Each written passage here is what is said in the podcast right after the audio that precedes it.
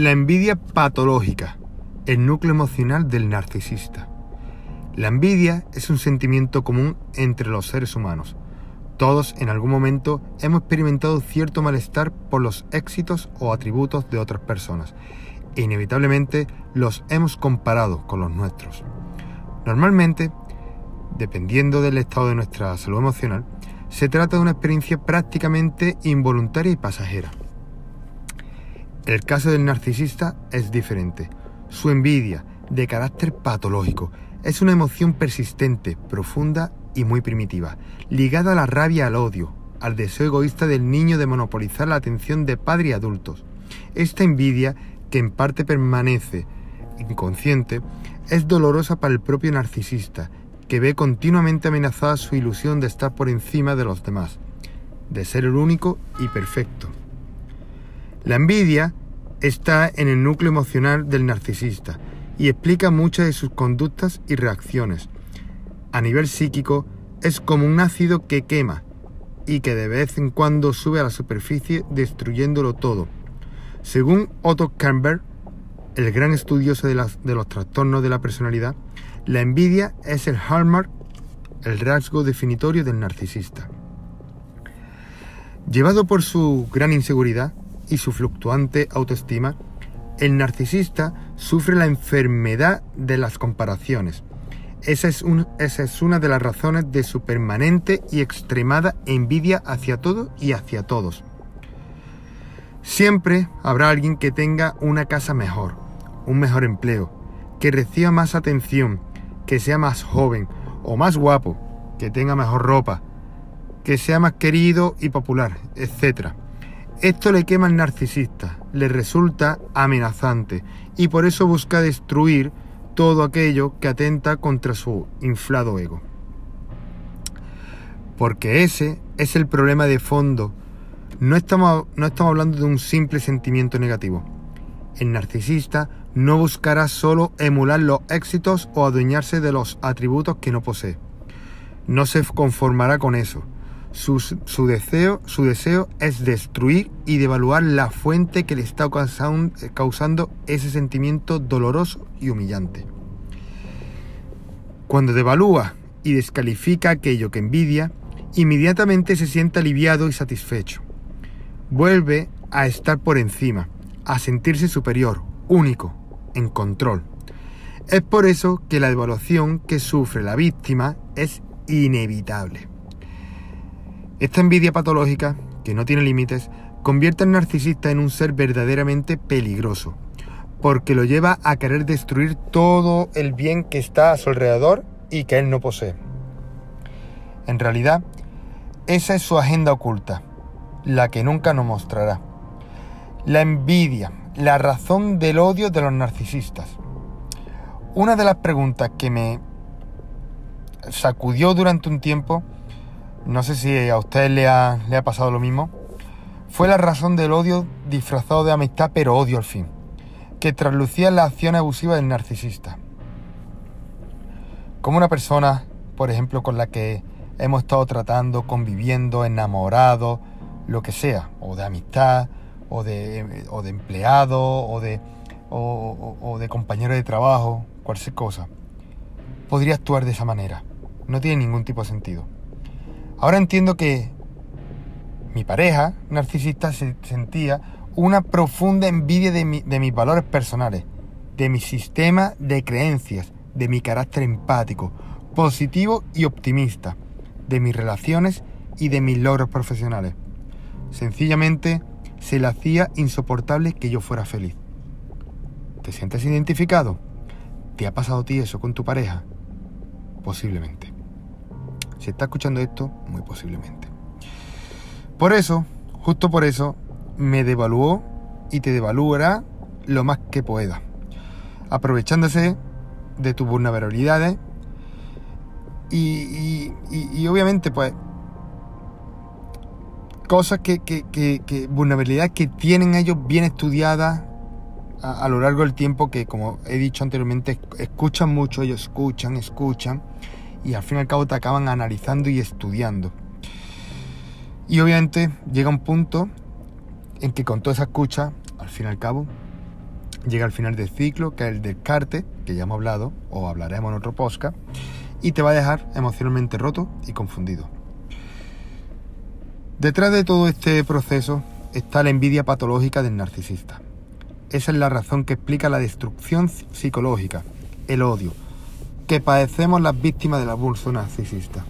Y que, vuelvo y repito, si estás escuchando esto, es porque o lo has vivido, o lo estás viviendo, o lo vivirás.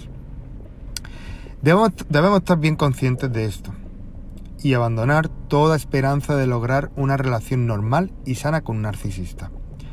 La envidia que padece no es un simple defecto, es el corazón, entre comillas, es el corazón emocional del trastorno que padece. Te voy a dar cuatro consejos para contrarrestar la envidia del narcisista. Si todavía mantienes cierta relación con el narcisista, ten presente esta realidad patológica de su envidia y toma algunas precauciones. 1. No te muestres particularmente feliz o positivo delante del narcisista.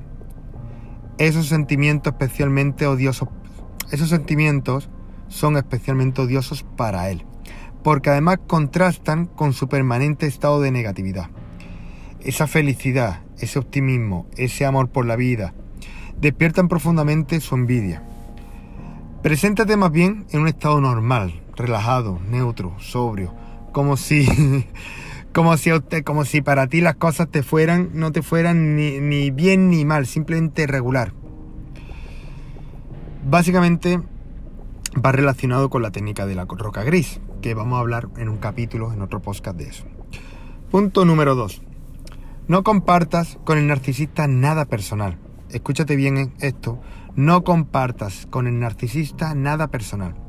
Ni tus logros, ni tus proyectos, ni le hables de tus relaciones, ni de tus futuros viajes, ni de las cosas que tienes pensado comprar, ni de algo nuevo que hayas comprado, ni de tu, ni de tu conocimiento.